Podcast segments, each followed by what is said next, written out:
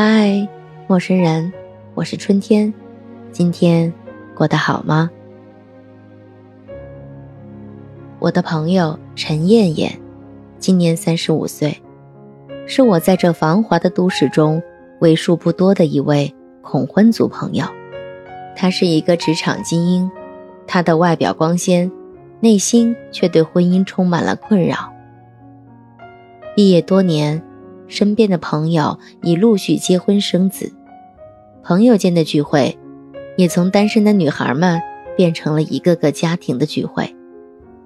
刚开始，朋友们带男朋友来，再后来带老公来，再再后来带老公和孩子来，再再再后来，二胎也来了。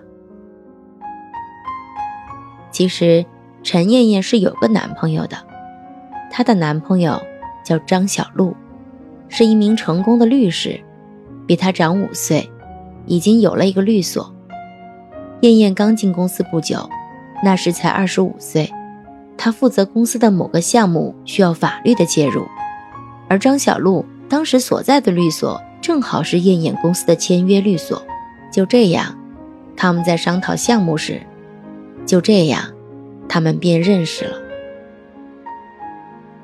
我说过，燕燕很漂亮，小鹿也被燕燕的样子惊呆了。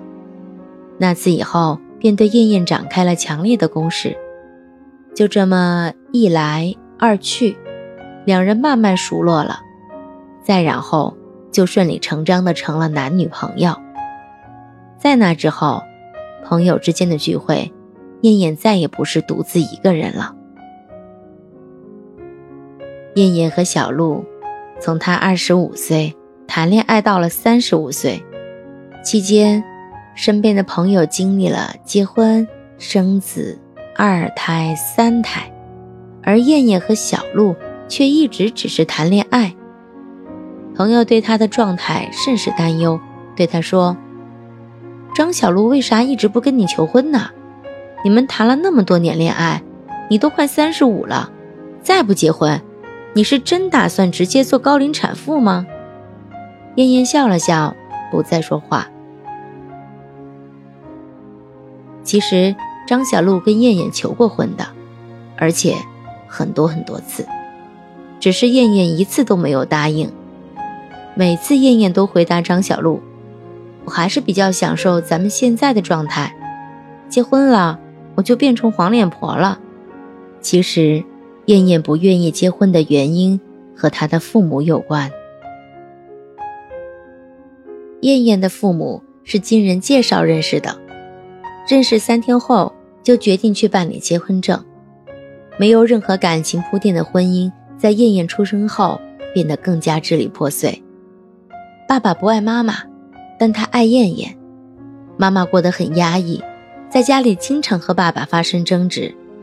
燕燕。就在爸爸妈妈的吵架声中长大，到了初中二年级，爸爸妈妈结束了这段荒唐的婚姻。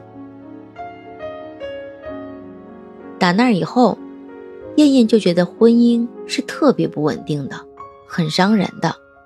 她无法相信婚姻能让人过得幸福。虽然张小璐已经把燕燕宠成了公主，但她始终无法克服自己的恐惧。始终不愿意和张小璐走入婚姻。燕燕也爱张小璐，但她无法接受婚姻的那一纸承诺。